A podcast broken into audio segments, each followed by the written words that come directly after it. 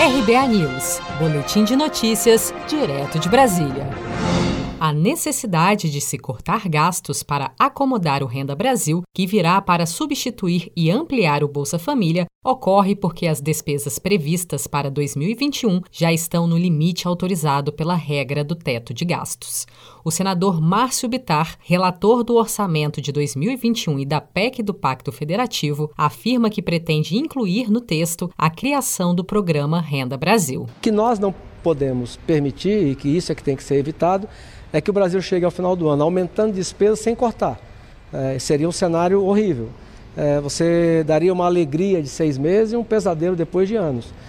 Então, no que diz respeito ao que eu vou é, terminar, ela já vem com esse pacote. Ela vem com Renda Brasil, mas vem é, com um monte de coisas, cortando gorduras e desperdícios é, aonde eu puder colocar. E aí vai depender muito também de vocês, da opinião pública brasileira. Dizer, mais uma vez, nós vamos tentar Estamos fazendo tudo o que podemos fazer do ponto de vista legislativo para acabar com essa história no Brasil de que você tem um teto salarial é, baseado no que recebem os ministros do Supremo e isso não é lei no Brasil, é, no que eu considero uma vergonha. A desindexação da economia vem sendo defendida pelo ministro da Economia Paulo Guedes desde o início do governo no âmbito do Pacto Federativo, proposta que ficou conhecida como DDD desvincular, desindexar e desobrigar.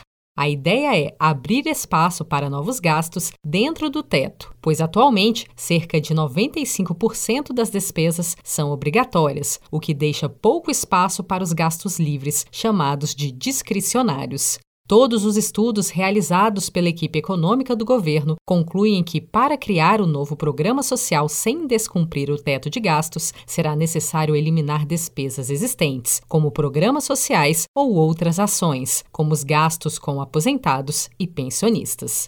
De acordo com fontes no Ministério da Economia, um eventual congelamento dos benefícios previdenciários permitiria um fôlego substancial no teto de gastos. Pelos cálculos da equipe econômica, essa medida pouparia 17 bilhões de reais em 2021 e 41,5 bilhões em 2022, ou seja, 58,5 bilhões de reais em dois anos.